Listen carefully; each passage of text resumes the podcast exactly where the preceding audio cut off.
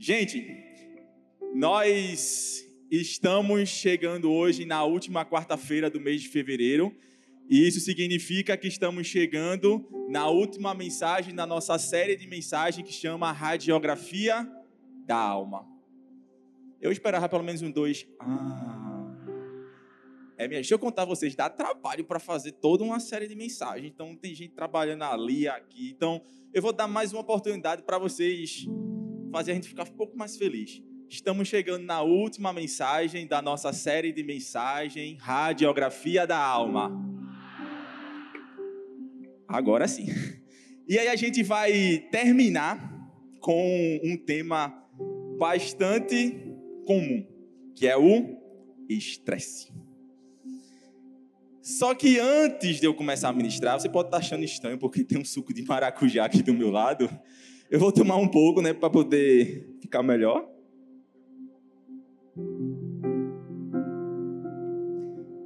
Tenho que me acabar um pouquinho mais, até porque essa mensagem, eu acho que ela foi escolhida a dedo para mim. Se minha mãe estiver assistindo online, ela vai dizer: Fala Deus. E ainda mais que eu sou uma pessoa super serena. Ainda mais quando eu estou prestes a casar. Então, ou seja, imagina como é que está a minha vida há dois meses de um casamento, com coisa de casamento para organizar, com a casa e a reforma para fazer com as minhas responsabilidades aqui na igreja, no trabalho, com minha noiva Isabela. Então imagina como está tudo tranquilo. Então veio como uma luva essa mensagem para mim. E aí, desde quando eu peguei essa mensagem, que eu soube que ia ministrar justamente o estresse, eu acho que aconteceu diversas coisas na minha vida já para ir me testando para eu chegar aqui e não ter que falar besteira ou ser hipócrita. A começar do meu computador, que na verdade nem é esse que está aqui. Eu trouxe justamente esse para poder dizer que esse é um outro. Porque eu estava na minha casa trabalhando pela manhã, fazendo um projeto super empolgado, fazendo tudinho quando eu estava no final. Eu só precisava dar um último enter. Minha gente, parece coisa de mentira, mas foi verdade. Só faltava dar o último clique assim, terminei. Do nada, do nada não, foi o capeta, com certeza. O teclado do meu computador simplesmente tem um mal de Parkinson nele começou a digitar um monte de coisa, um monte de coisa, e o pior, digitou a tecla F5. Então, ou seja, juntou tudo e foi muito L, K, M, endoidou tudo. Graças a Deus que eu não perdi o que eu estava fazendo. Mas eu me estressei um pouquinho, não vou mentir para você. Quando eu chego aqui na igreja, eu mandei mensagem para Diego. Eu disse, Diego, Diego trabalha aqui com a gente. Eu disse, Diego, vem um computador novo para mim, porque o meu já era. Quando eu chego aqui, eu abro o computador, o computador está perfeito. Não me pergunte, mas ele estava bonzinho. Mas depois ele surtou de novo, aí eu decidi comprar outro, glória a Deus, Deus mandou esse aqui, então aleluia. Teve outro caso, tem vários casos na verdade, mas eu decidi pegar esses dois. Que esse outro foi ontem, ontem, antes de ontem. O Washington, que também trabalha aqui, pegou meu carro para poder pegar um negócio ali em Maranguape 1. E aí meu carro tem várias coisas na mala. Aí ele decidiu tirar tudo da mala e colocar aqui na calçada do Instituto de Identidade, do Movimento de Identidade e tava um sol. Que eu acho que ele pensou assim: eu vou colocar aqui, vou, pego e nada vai acontecer, né? Porque um sol desse, mas o que é que aconteceu? Choveu. e choveu não foi pouco, não, foi muito. Do nada eu estou trabalhando, chega, chega as meninas. Alan, tá chovendo e tuas coisas estão no chão. Só que eu não sabia que estava no chão. Ah, meu irmão, eu não vou me aperrear, não. Eu disse, ó, traz o que tiver molhado, deixa aí para secar. E tudo bem, graças a Deus. Glória a Deus que não aconteceu nada. Mas eu tenho certeza que essas coisas não acontecem só comigo. Eu estou contando apenas duas histórias minhas. Mas tem dias que parece que Satanás, com seus demônios todos, decidem fazer uma assembleia. Hoje nós vamos estressar aquela pessoa. É ou não é? Tudo está errado você já se acorda atrasado. Por quê? O despertador não tocou. Já começa tudo dando errado. Aí, beleza, você se arruma rápido, se organiza, vai pegar aquele ônibus para ir para Pelópidas. Você sai correndo quando está chegando o motorista. Vai embora. Aí já perdeu aquele ônibus. O próximo depois de meia hora. Amém. Glória a Deus. A gente chega, pega um ônibus. A gente, o que, é que acontece? Pega aquele trânsito maravilhoso da pé 15 com a Agamenon Magalhães. Aquele belíssimo. E isso está acontecendo e você está lá. chega no trabalho atrasado. Eu vou parar aqui, porque se a gente for continuar, esse dia acontece de tudo. Você vota errado, enfim. Quando você chega em casa, pode dizer assim: glória a Deus, cheguei em casa de novo. Só acontece comigo? Talvez a gente pode até estar tá dizendo: não, meu trabalho é aqui pertinho. Mas hoje, você veio para a igreja e você foi pegar aquele gol. Grande ônibus lotado. Lá na Pelópidas. Aquele ônibus cheiroso, organizado, saiu atrasado. Ou então pegou aquele trânsito daquele sinal ali da P22. Mas amém, você chegou aqui. Amém? E aí eu queria começar, que você olhasse para a pessoa que está do seu lado e perguntasse a ela, meu querido ou minha querida, você está estressado? Nesse momento a esposa deve estar dizendo: Hum. Olha para outra para não ficar estressada também. Eu queria dizer que Isabela disse que está anotando tudo que eu estou falando para depois ela usar contra mim. Eu já tinha pedido raciocínio. Ah, cheguei. Diga assim agora a ele ou a ela. Meu querido, tá estressado ou não? No final do culto eu vou comprar um suco de laranja, um suco de maracujá ali no food park para você que inclusive está pela metade do preço, eles nem sabem disso, mas eu estou acabando de dizer, suco de maracujá pela metade do preço ali no Food Park, amém? Então quando terminar, corre lá. Brincadeiras à parte, eu de fato não sei como você chegou aqui, não sei como é, como é que anda o seu nível de estresse, como é que acontece o seu dia a dia, mas uma coisa eu sei, que você chegou até este lugar e aqui tem um Pai, tem um Deus que pode mudar todas as circunstâncias e todas as diferenças. Da forma que você chegou, com certeza você não vai sair idêntico. O Deus que está aqui vai fazer você sair daqui diferente. Até porque Deus é especialista em arrancar o nosso estresse e trazer a calmaria. Por isso que esses últimos dias eu estou bem good vibes. Bem calmo. Como a Igreja do Amor também é cultura e é ciência, eu não sei se você sabe, mas a palavra estresse, ela não se originou na medicina ou na psicologia ela se originou em uma área do conhecimento que eu sei que muita gente aqui gosta, que é a física. Dois améns. Mais específico na ciência dos materiais. O estresse na literatura da física, ela é nada, na verdade é uma fórmula que, que é a divisão da força dividido pela área aplicada, a superfície aplicada daquela força. Em outras palavras, para quem é de humanas, a força numa área. Então, ou seja, a força que eu estou aplicando nesta área desta mesa aqui. E simplesmente significa e tem uma tradução para poder medir justamente o esforço que acontece em um material. Para traduzir o grau de deformidade da qual aquele objeto tem quando aplicado aquelas, aquela força. Apenas em 1926 esse termo foi utilizado na área da saúde pela primeira vez para designar um conjunto de reações específicas observados em um paciente que sofria diversas patologias físicas, apenas patologias físicas.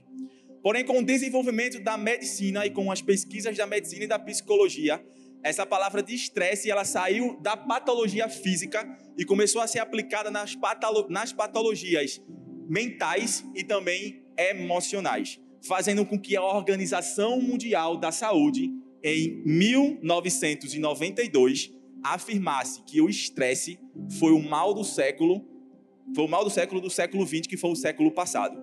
Numa estatística de que 90% da população mundial tinha estresse. Ou seja, eu não estou sozinho nesse barco. Das 10 pessoas que você fala hoje nesse culto, 9 pessoas possuem problemas com o estresse. Amém?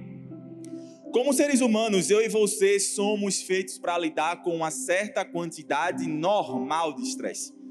Deus nos criou para resistir certa quantidade de estresse. Exemplo, esta mesinha. Esta mesa, quando ela foi constituída, quando foi fabricada, com toda certeza quem a fez foi feita para colocar um copo, um livro, alguma coisa simples. E se a gente manter esse padrão de, de objeto em cima dessa mesinha, com toda certeza ela vai durar por muito tempo. Até porque essa mesa aqui está desde o alto som, tá o quê? 4, 5 anos aqui com a gente. Mas imagina se eu agora começo a colocar um caixa desse, outro caixa, algumas coisas mais em cima, ou simplesmente decido sentar aqui em cima. Tenho certeza que ela não vai aguentar. Ela vai quebrar. E da mesma forma é conosco, seres humanos, humanos. Nós somos projetados por Deus para suportar uma certa quantidade de estresse ou de carga. O problema acontece quando a gente extrapola. Quando a gente extrapola, é aí que justamente tem as reações dos, do estresse. E o que eu quero ensinar com tudo isso? Que o estresse é uma parte normal da vida diária. Não é coisa anormal. Você vai ter estresse. Não estou aqui dizendo ao contrário. 90% da população mundial tem estresse. Porém, a gente precisa fazer com que esse estresse ele fique nos limites razoáveis e não ultrapasse. O problema é quando ultrapassa. E aí sim, o problema está feito. Primeiramente, entenda que ao lidar com o estresse ou ao superá-lo, é importante reconhecer a sua natureza e como isso, como isso e com isso aprender como controlá-lo e fazê-lo trabalhar para nós mesmos ao invés de contra nós. A gente precisa saber até onde a gente pode ir. Quando a gente sabe o que é que acontece, a gente tem que usar isso a favor de nós e não ao contrário. Porque se a gente usar ao contrário, a gente vai estar se sucumbindo mais ainda. Existe uma forma de lidar com o estresse. Forma mágica. Eu acho que muita gente deve estar esperando, né, esposa? Fala Deus, que é a prudência. Lá em Provérbios, capítulo 8, versículo 12, diz: Eu, a sabedoria de Deus, habito com a prudência e disponho de conhecimentos e de conselhos. A palavra prudente significa gerenciamento cuidadoso ou economia. Na Bíblia, ser prudente significa ser bons gerentes dos dons que Deus deu para nossas vidas. De saber até quanto a gente pode administrar a nossa vida, de até aonde eu posso ir. Precisamos saber reconhecer quando estamos alcançando a capacidade total. E nada melhor do que você mesmo para conhecer. Não terceirize o reconhecimento é uma coisa que é para você saber até que ponto você pode ir. Precisamos ser prudentes ao nos esforçar de forma exagerada apenas para agradar os outros, satisfazer nossos próprios desejos ou alcançar nossos alvos. Precisamos ouvir o Senhor e obedecer o que Ele está nos dizendo para fazer. Essa parte é muito interessante porque a gente precisa ser prudente a, a identificar até onde a gente pode ir e até onde eu estou disposto a ajudar uma outra pessoa. Porque muitas das vezes eu me sobrecarrego e acabo me estressando porque eu não sei dizer não. Saber dizer não é uma coisa muito complicada. Quem me conhece sabe, eu sei dizer não fácil. Mas eu sei que é um pouco complicado dizer não.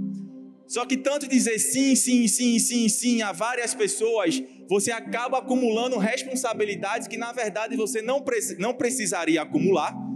E quando você vai olhar a situação, já tem tanta coisa que você já está sufocado. Você não sabe para onde mais ir. Essa sobrecarga pode te trazer um desgaste mental, emocional e físico e pode resultar em cansaço, estafa, ansiedade e até mesmo depressão. Não está aqui na mensagem, mas quando eu estava estudando, eu queria estender essa parte de não, dizer não e ficar cansado. Eu sei que existem várias áreas da nossa vida que a gente precisa dizer não mas uma área que eu aprendi muito para quem é voluntário aqui da igreja. Eu sei que a gente ensina que você precisa servir, glória a Deus. O Senhor Jesus nos ensinou a servir uns aos outros. Só que às vezes a gente acaba extrapolando um pouco os nossos limites. Você, amém, glória a Deus, quer servir, está disposto, glória a Deus. Mas da mesma forma que a igreja te ensina a servir, que o Senhor te ensina a servir, o Senhor também te ensina a descansar.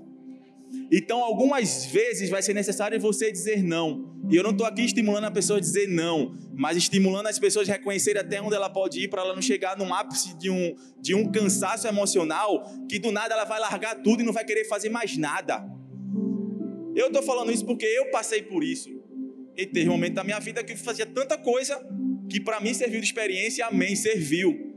Mas eu poderia ter dito não a algumas coisas e ter mantido um pouco da minha, da minha serenidade. Eu tive que largar um monte de coisa para poder respirar um pouco e depois poder voltar com gás total. Tem uma frase que diz assim: a pressa é inimiga e o estresse é o inimigo da razão. E essa é a maior verdade. Geralmente, quando estamos estressados, acabamos deixando de lado a razão e agindo com a emoção. Quando estamos estressados, a gente fala o que não quer para as pessoas que a gente não quer e acaba magoando outras pessoas. Quando a gente vai perceber a situação, a coisa já está feita e a gente vai ter que reconhecer e dizer assim: me desculpe. Mas às vezes, se a gente pudesse pensar um pouquinho antes, a gente não teria magoado uma outra pessoa com palavras que você não queria falar. Hoje Deus te trouxe aqui para te dar algumas estratégias sobre o estresse, baseadas na verdades escritas na sua palavra no livro de Salmos. Estão preparados? Vamos embora.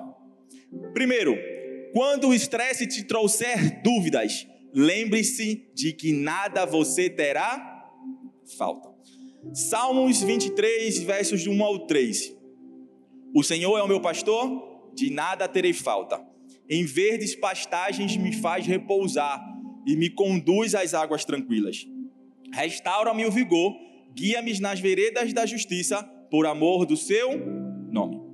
É muito normal a gente pegar este verso, que na verdade é um dos versos mais conhecidos que a gente tem na Bíblia, e dizer assim: O Senhor é meu pastor, nada terei falta. E achar que na vida secular da gente, ou em nossa vida do dia a dia, a gente não vai ter problema.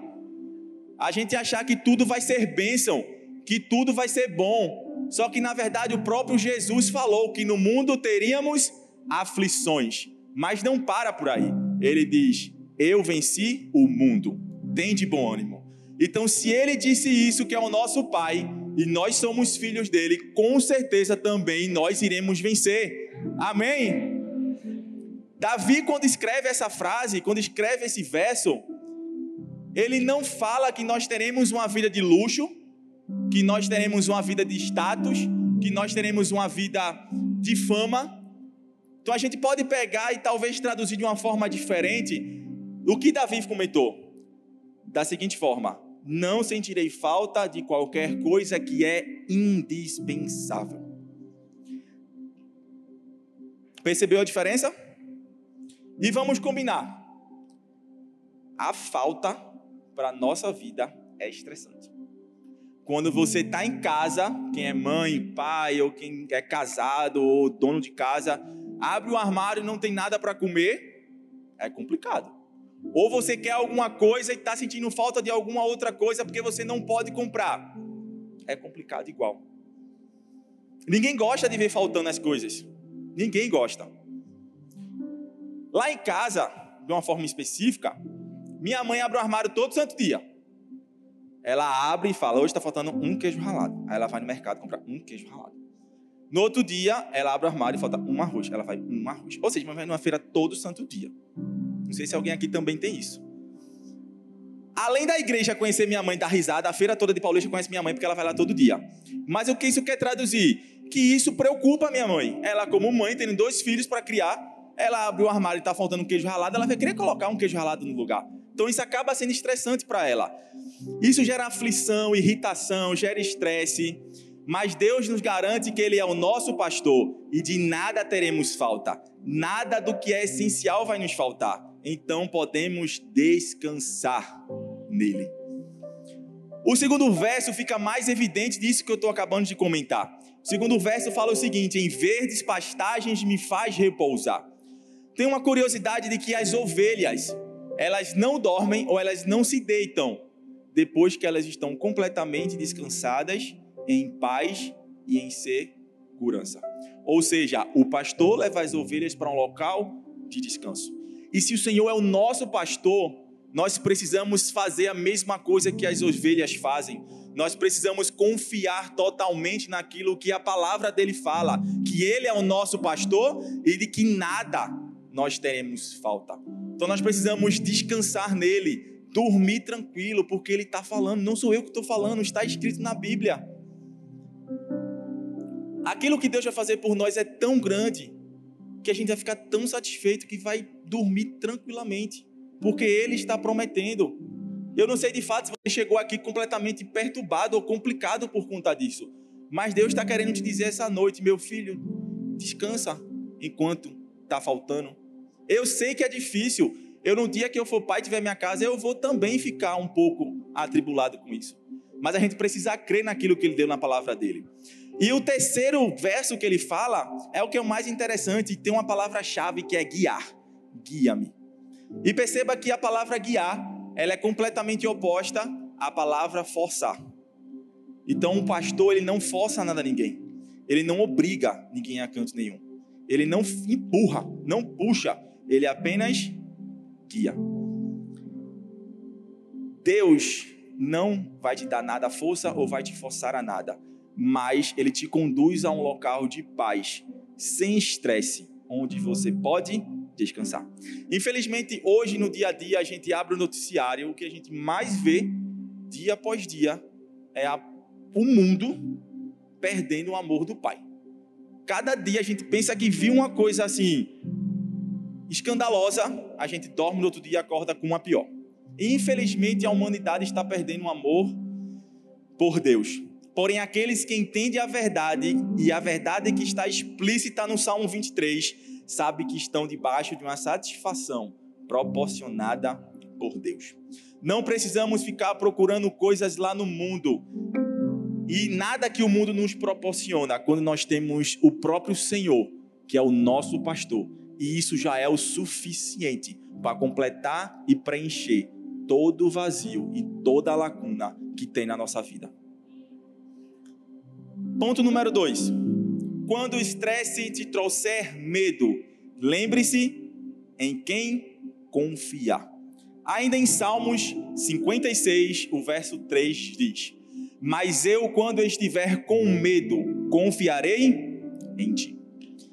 Neste salmo, o salmista Davi é uma oração que ele está fazendo ao Senhor com um pedido de socorro. Se a gente for pegar os dois versos anteriores, o 1 e o 2, a gente vai entender um pouquinho mais porque Davi fala: Senhor, as pessoas estão me perseguindo, estão querendo me matar. Os meus inimigos estão me perseguindo, também estão querendo me matar. Então ele está pressionado. É um salmo, como vários outros de Davi, que ele está em um momento de aflição. Mas o melhor é o que vem depois. Por mais que as atribulações e as complicações estejam com Davi, ele coloca no verso 3. Ele não permite que tudo isso atrapalhe a comunhão dele. Então ele fala: Mas eu, quando estiver com medo, confiarei em ti. Um dos reflexos do estresse em nossa vida é o medo, e cai para nós. Medo nos paralisa. O medo faz com que a gente deixe de fazer várias coisas. O medo faz com que a gente simplesmente olhe para determinada coisa e diga: Eu não vou fazer porque eu tenho medo. Mas hoje Deus te trouxe aqui para te devolver tudo que o medo e que o diabo tirou.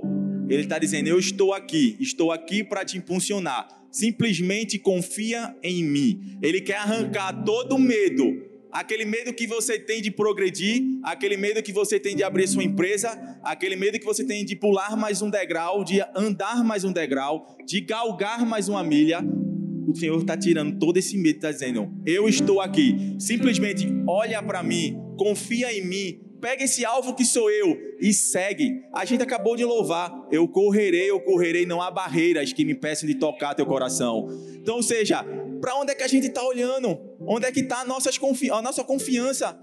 A gente, coloca, a gente coloca a confiança no medo, quando na verdade o Senhor está dizendo: confia em mim, filho. Eu tenho plena satisfação. Então, se eu estou garantindo, vai acontecer.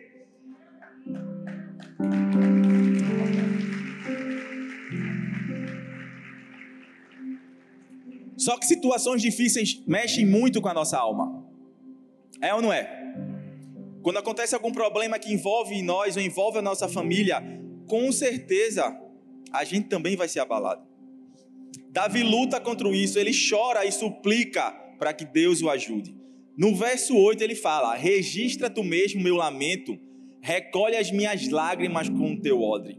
Acaso estão anotadas no teu livro?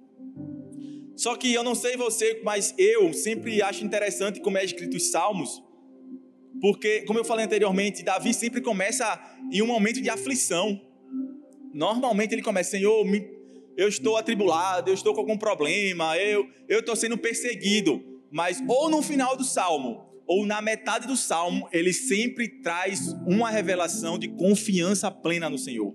Se a gente for continuar isso que eu estava falando, do verso do, do, do Salmo 56, ele continua falando: Ou seja, ele estava falando que estava sendo perseguido até esse momento. E aí ele continua: Confio em Deus, cuja palavra louvo, no Senhor, cuja palavra louvo. Em Deus eu confio e não temerei. Por mais que o desafiador seja, por mais qual grande seja a barreira que você tem que enfrentar, faça igual a Davi. Confio em Deus, cuja palavra louvo, no Senhor, cuja palavra louvo. Em Deus eu confio e não temerei. É mais difícil quando a gente não sabe o que, é que vai acontecer daqui a pouco. É muito bom confiar quando a gente sabe o que vai acontecer amanhã e quando a gente não sabe. Na verdade, a gente não faz a mínima noção do que vai acontecer a um segundo daqui a pouco. O próximo segundo a gente não faz ideia. Imagina quanto amanhã. O amanhã a Deus pertence. Mas se a gente confia no Senhor, dia após dia, a gente consegue descansar e relaxar nas promessas que Ele fez para a nossa vida. Ainda que o medo tente te parar, que o estresse perturbe a tua mente, lembre-se que você tem um Deus que está cuidando de todas as coisas. Só que bora pegar o pico do estresse. É complicado. Quando você está naquele dia que você está super estressado, fala para mim, é fácil confiar em Deus? Quando tudo dá errado, quando você fala, Senhor, onde é que o Senhor está? É fácil? E muitas das vezes, nesses picos de estresse, a gente simplesmente descarta, a gente bota para o lado, a gente esquece da soberania de Deus, a gente esquece daquilo que Deus pode fazer por nós. O salmista Davi tinha medo, ele estava aflito, mas no fim, ele sabia que Deus estava no controle de todas as coisas. Tem uma ilustração que na verdade não é uma ilustração.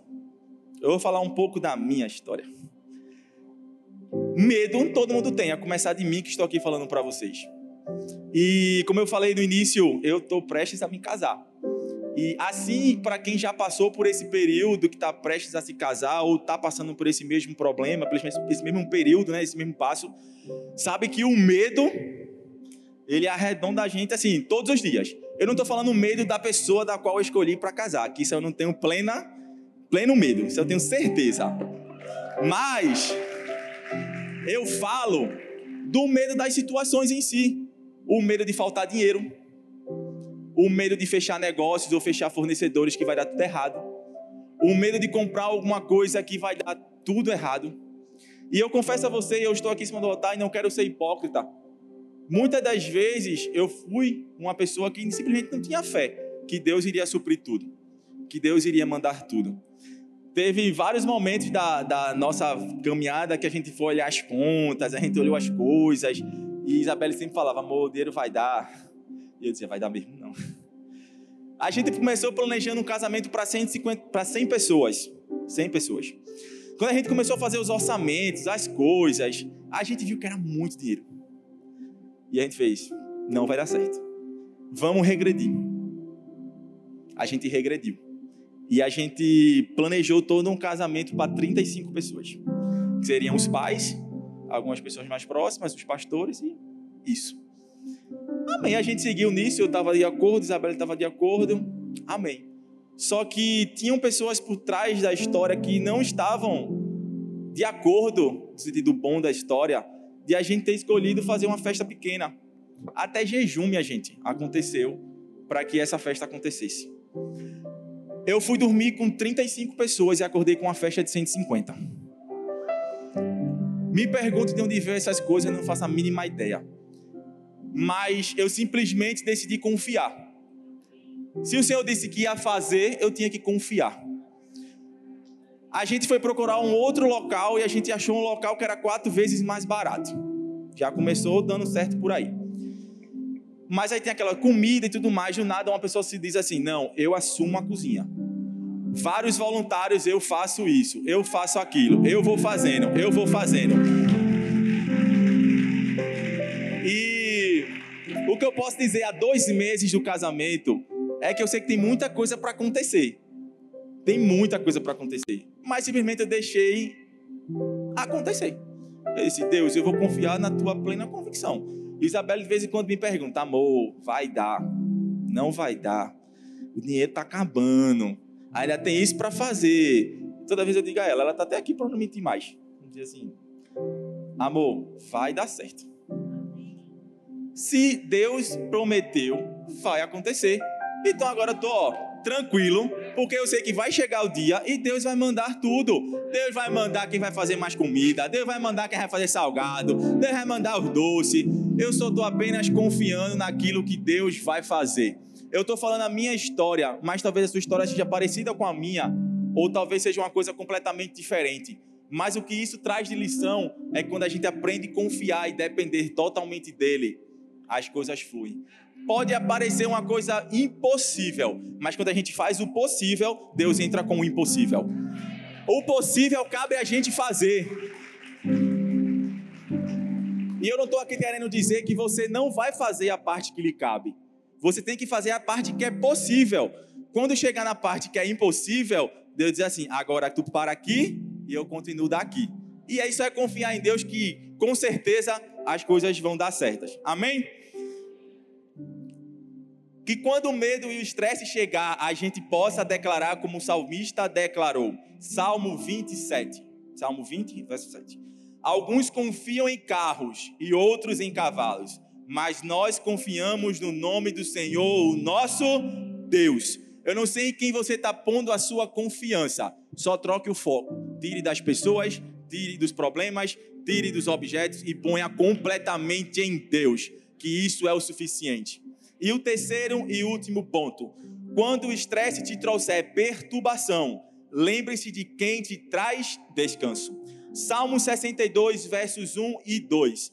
A minha alma descansa somente em Deus, dele vem a minha salvação. Somente Ele é a rocha que me salva. Ele é a minha torre segura, jamais serei abalado. O salmista Davi declara o quanto a sua alma depende do Senhor Deus. A minha alma descansa somente em Deus, dele vem a minha salvação. Davi, com certeza, é uma referência de homem de Deus na palavra para muitos de nós. Mas quando se fala de adoração, de relacionamento com Deus, a gente pode dizer assim: que Davi tem uma estrelinha a mais. A gente sempre menciona Davi quando a gente fala um pouco de relacionamento com Deus. Ele nos encoraja a confiar mais e mais no Senhor Deus, não apenas quando tudo vai bem, mas quando as coisas vão mal. Percebam que eu comentei no tópico anterior que normalmente os salmos de Davi começa como estou atribulado, estou cheio de problema, mas eu confio em ti. Então perceba que Davi apenas não nos ensina que quando tudo vai bem devemos dar glória a Deus e aleluia, mas quando as coisas também estão maus, nós temos que dar glória a Deus e aleluia. Quando tudo está cheio, glória a Deus e aleluia, mas quando tudo está vazio, glória a Deus e aleluia. Quando a gente está com saúde, glória a Deus e aleluia. Mas quando a gente está no hospital, glória a Deus e aleluia. É difícil, mas a gente precisa seguir esse ensinamento de Davi. Uma vez que você entende que o estresse está tentando impedi-lo de experimentar o melhor de Deus na sua vida, você pode começar a fazer algumas escolhas para poder trocar o rumo dessa situação. Deixa eu te dizer, o estresse que você está enfrentando não significa que há algo de errado apenas em você. Até porque eu acabei de comentar anteriormente que é 90% da população. Então não ache que é um problema exclusivo seu que Deus não lhe ama. Nove entre dez pessoas têm estresse. Então isso é da nossa humanidade. Não é um problema que você carrega. Não é um problema espiritual que você carrega. É algo da patologia humana da patologia física, emocional e mental. Muitas das vezes, como eu falei, é um reflexo da nossa humanidade, mas tenha certeza que Deus tem uma vida melhor para nós reservadas. Quando você estiver completamente atribulado que isso lhe trouxer estresse, confie em Deus. Deus é o único que pode te proporcionar uma vida cheia de riso, uma vida cheia de contentamento, uma vida cheia de provisão, uma vida cheia de felicidade, que muito faz alguns pensar como é que aquela pessoa está passando por tudo isso, mas continua dando glória a Deus. É porque justamente aprendeu o que Davi falou. Estou na prova, mas estou na bênção. Pode vir situações, pode vir calamidades. Eu confio em ti. A gente está em um período de pandemia, a gente não pode ficar. Eu sei que eu não estou dizendo que é irreal, é real uma pandemia, estamos passando por ela, mas a gente não pode pegar o foco e colocar na pandemia, senão a gente acaba piorando a situação, a nossa situação. A gente precisa pegar e dizer assim: Deus, eu confio em Ti. Eu sei que está acontecendo uma pandemia, eu sei que o problema está acontecendo, mas eu confio na tua plena soberania. Eu confio que tudo está sob teu controle. Quando a gente crê isso, crer nisso, tudo fica mais tranquilo. Aprenda que o estresse é um inimigo real, capaz de causar danos físicos, emocionais e espirituais. E também não é algo que precisa ser banalizado. Você não precisa ter vergonha de ser uma pessoa estressada. Você não, a gente não pode pegar esse problema e varrer embaixo do tapete. A gente precisa realmente expor e tratar para que a gente possa melhorar dia após dia. Você também sabia uma outra curiosidade o estresse é fruto de um perfil independente. Ou seja, quando tudo sai do nosso controle, nós também ficamos estressados. Tem pessoas assim como eu que gostam de controlar muita coisa. Assim, quer estar por dentro das situações, quer fazer, quer estar envolvido. E quando aquilo, aquilo não acontece, quando planejado, a gente também se estressa. É ou não é? Você programa tudo, programa aquela viagem perfeita. Isso é um case real, tá? Da minha vida. Você programa aquela viagem perfeita, faz todos os tópicos. Ônibus que vai, ônibus que vem, onde vai, onde vem. No dia dá tudo errado. Uma pessoa diz assim: não, a gente não vai precisar logo mais, não, a gente vai para isso. Quem tem esse problema de controlar, com certeza vai se estressar por conta disso. Mas Deus está falando, vai começar de mim, que a gente precisa descansar, porque Deus é o único que precisa controlar tudo. Ele que precisa controlar todas as situações da nossa vida. Lembre-se que confiar sua vida em Deus não significa que você não tem responsabilidade ou que você não toma qualquer decisão. Quer dizer que simplesmente que você submete cada responsabilidade e decisão a Ele. Tem uma frase que o pastor Xande falou aqui que diz assim: quando nós decidimos orar, nós não decidimos mais nada. Não sei se de fato você entendeu, mas quando a gente decide dizer assim: Deus, o Senhor está no controle de tudo. Todas as coisas que vão vir após disso, o Senhor vai nos direcionar e dizer assim: não é aqui não, é aqui. A gente não precisa se preocupar com isso. Apenas dizer assim: Senhor, eu decido orar e confio toda minha vida em Ti. E eu tenho plena certeza que Deus vai te direcionar a tomar as melhores decisões, as decisões mais assertivas, que vai te levar a um outro patamar, que vai fazer com que você expanda na sua vida. Para terminar, eu queria que você ficasse em pé no seu lugar. Eu queria falar com vocês sobre uma ilustração e essa ilustração nada mais é do que uma conversa entre duas pessoas, uma que era um CEO, uma pessoa executiva de uma empresa, e outra pessoa que ela era apenas a camareira do hotel. E por uma ocasião ou outra, elas precisaram dormir dentro do próprio, do, do próprio quarto, o camareiro junto com o CEO da empresa. E até então tudo bem, eles tiveram que compartilhar o quarto. Só que aí durante a madrugada, o camareiro percebeu que o executivo ele se, se mexia de um lado para o outro, de um lado para o outro e não conseguia dormir. E aí o, cama, o camareiro chegou para o executivo e falou: O senhor crê que Deus está no controle e no gerenciamento de todas as coisas nesse exato momento? Ele falou: Sim, eu creio. Mas ele foi mais além, ele fez: Você também crê que se você morrer, o Senhor continua no controle e no gerenciamento de tudo, ele falou: sim, eu também creio. E aí ele fez uma pergunta-chave e disse: e por que o Senhor não confia tudo no gerenciamento de Deus neste exato momento? Se eu confio que Deus está sobre todas as coisas e que se eu morrer Ele continua sobre todas as coisas, por que eu não posso confiar e depender dele a partir de agora? E a partir disso, esse executivo conseguiu dormir, e conseguiu ter uma noite repleta de sono. João 14:1 diz: Não se perturbe o vosso coração. Creia em Deus, creia também em mim. Tem uma frase de Agostinho que diz: Fizeste no Senhor para ti, e o nosso coração anda inquieto enquanto não descansar em ti. Aprenda a descansar o seu coração no Senhor e entender que Ele é bom. Quando a gente começa a entender e começa a crer e começa a confiar tudo nas mãos de Deus, a gente tem um simples conforto, um simples descanso. Aquilo que às vezes a nossa alma está tão angustiada, porque é algo que a gente não precisa fazer, é aquilo que Deus precisa fazer. Então hoje o Senhor nos convida a mais ainda confiar nele. Você pode até confiar até determinado ponto, mas Deus não quer confiança de metade, de 50%. Ele quer uma confiança e uma dependência total. Ele quer de você 100% da sua confiança nele. E quando a gente depende plenamente do Senhor, é certeza que todas as coisas fluirão. É certeza que tudo aquilo que a gente planejou, tudo, a gente, tudo aquilo que a gente sonhou, tudo aquilo que a gente almeja, com certeza irá acontecer. Então, quando o estresse te trouxer dúvidas, lembre-se de que nada a você terá falta. Quando o estresse te trouxer medo, lembre-se em quem você tem que confiar.